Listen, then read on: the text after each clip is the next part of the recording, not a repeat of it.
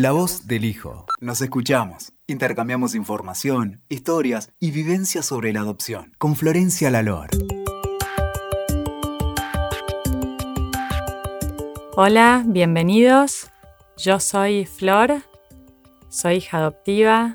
Quiero contarles que este es el primer podcast de La voz del hijo.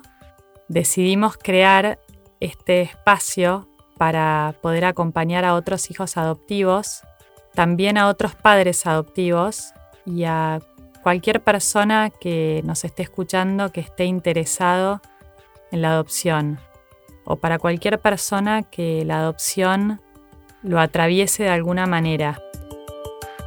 La idea es que acá puedan escuchar testimonios de vida, que puedan escuchar opiniones y que puedan escuchar también a distintos profesionales que saben acerca del tema de la adopción. Y además los vamos a acompañar con información que yo creo que puede llegar a serles muy útil porque yo soy psicóloga y decidí especializarme en adopción después de haber hecho mi propio recorrido personal. Y les quiero contar que decidí especializarme en este tema porque yo creo que hace falta que a los hijos adoptivos nos comprendan mejor. Entonces, mi idea es que con este espacio la gente que está interesada en el tema nos pueda, entender más a quienes somos hijos adoptivos. Hoy les voy a contar yo mi historia personal para que me conozcan y para también invitarlos a que se animen a contar las suyas.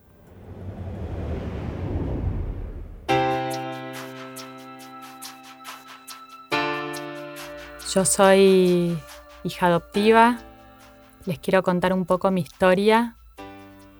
A mí me adoptaron cuando yo tenía 10 días de vida.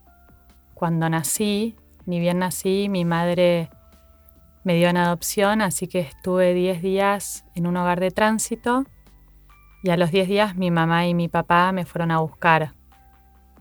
Siempre supe que era hija, adoptiva, siempre, siempre. En mi casa crecí viviendo esto de una manera muy natural porque mis papás siempre nos hablaban del tema.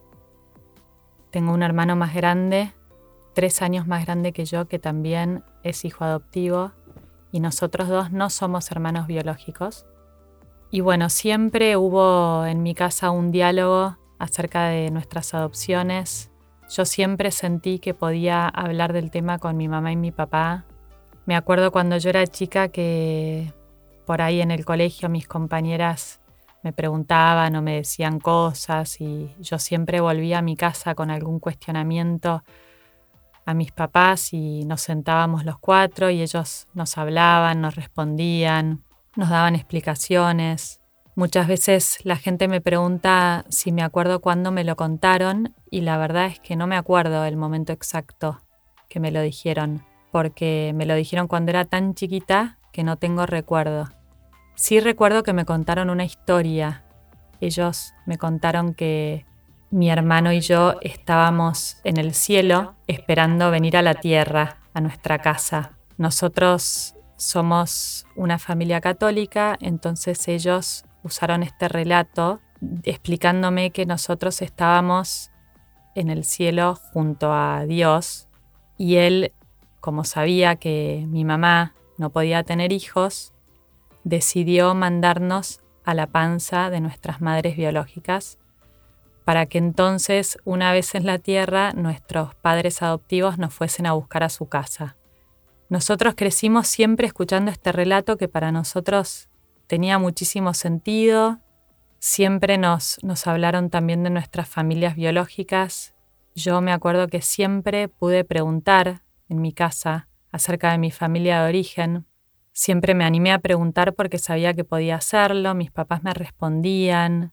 De hecho, me acuerdo que ellos siempre nos decían que si cuando nosotros creciésemos queríamos buscar a nuestros orígenes, ellos nos iban a ayudar. Y bueno, yo creo que en mi adolescencia fue cuando empecé a pensar más, sobre todo en mi madre biológica, yo creo que mis papás sabían que, yo iba a buscar. Y cuando cumplí 20 años, decidí hacerlo.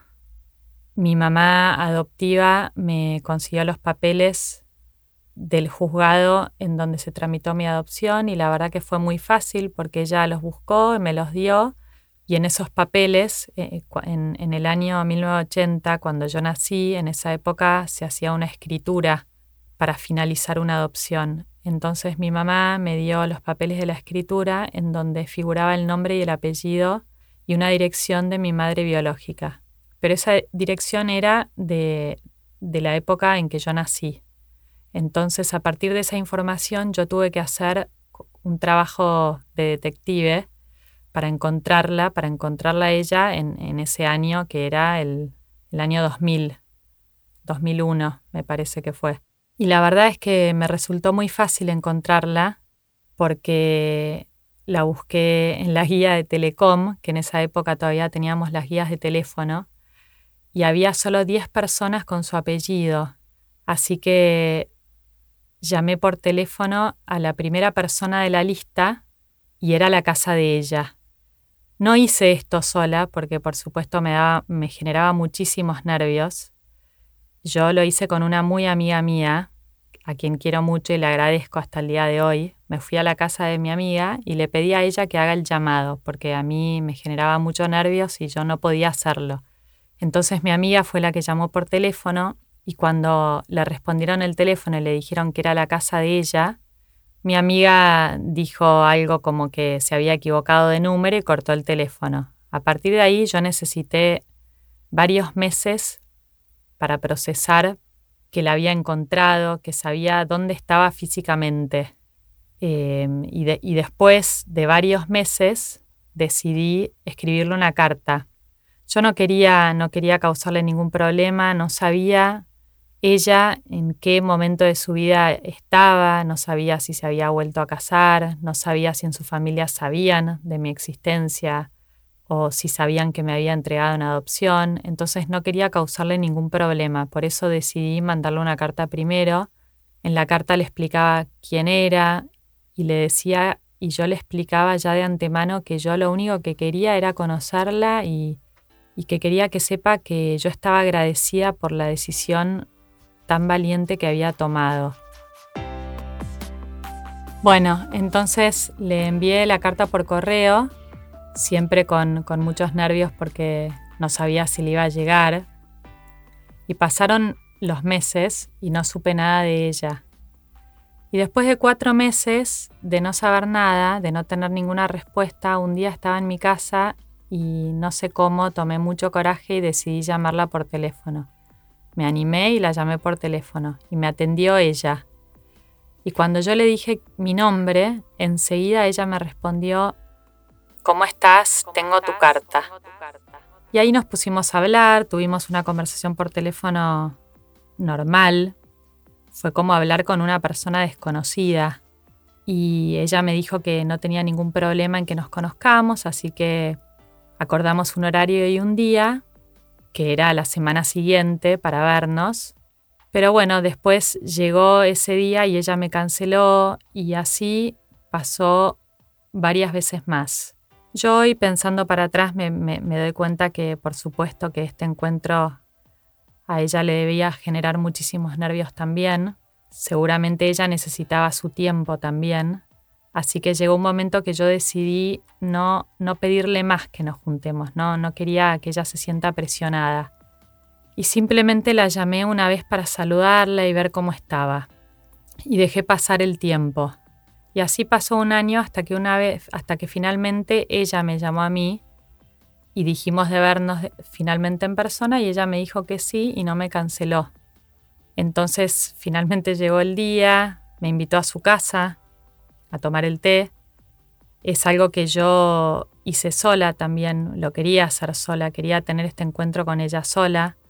Mi familia, mi novio en ese momento, que hoy es mi actual marido, me ofrecía acompañarme, pero era algo que yo sentía que tenía que hacer sola.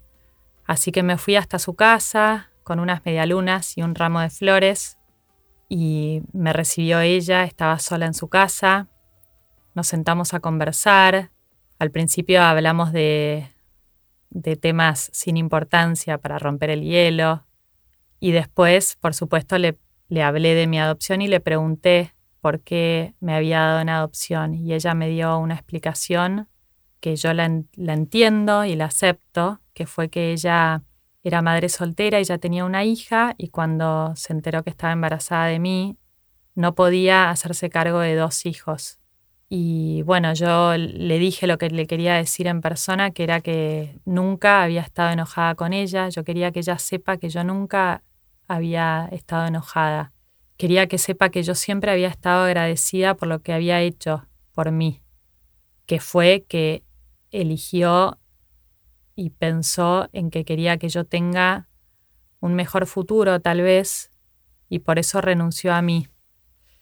Después ella me preguntó por mi familia, por mis padres adoptivos, por, por mi historia. Yo también le pregunté a ella, me habló de su familia, de, de su otra hija, le pregunté de mi padre biológico y me habló de él, me dijo quién era. Ellos, ellos habían estado saliendo mucho tiempo, eran novios.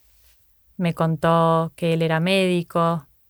Y bueno, y después de ese día nos despedimos y yo me acuerdo que me volví a mi casa con una sensación que, que me la recuerdo hasta el día de hoy, una sensación de como de paz, de tranquilidad, de que finalmente le había podido poner una cara a esa persona, de que finalmente había podido obtener respuestas para muchos interrogantes que había tenido durante toda mi vida.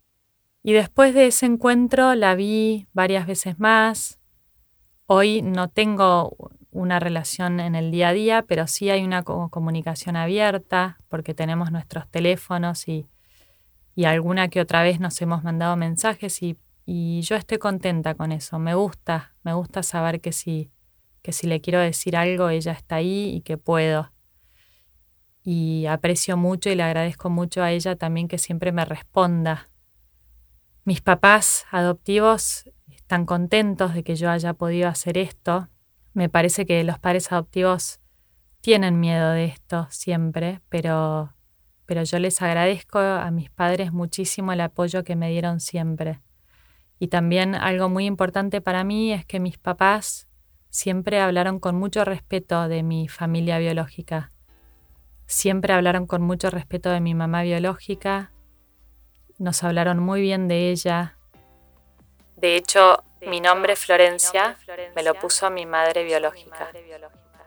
Y mi mamá y mi papá no me lo quisieron cambiar por respeto a ella.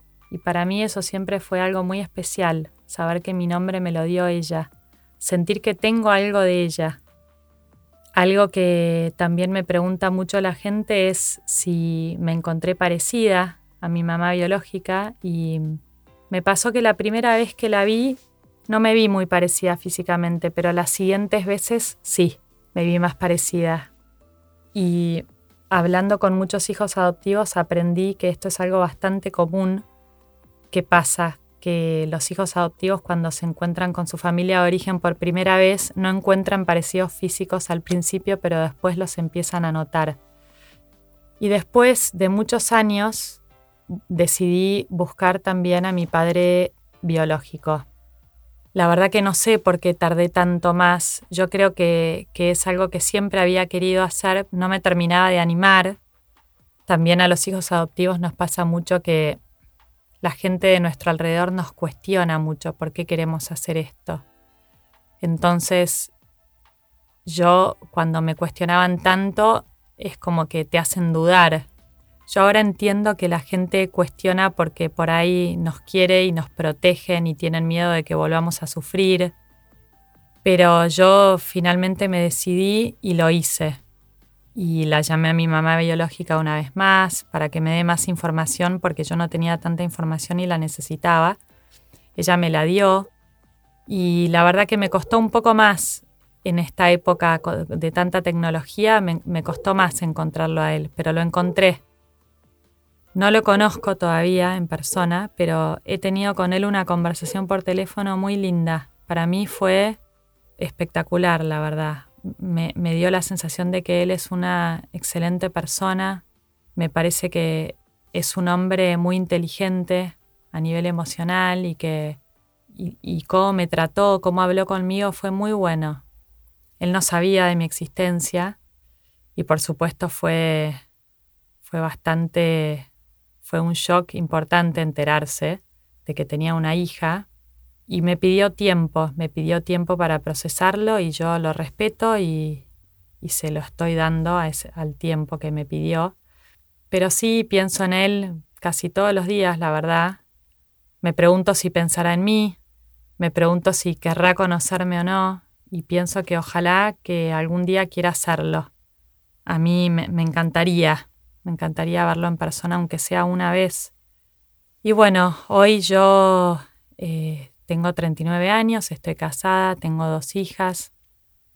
Mis hijas tienen 10 y 6 años.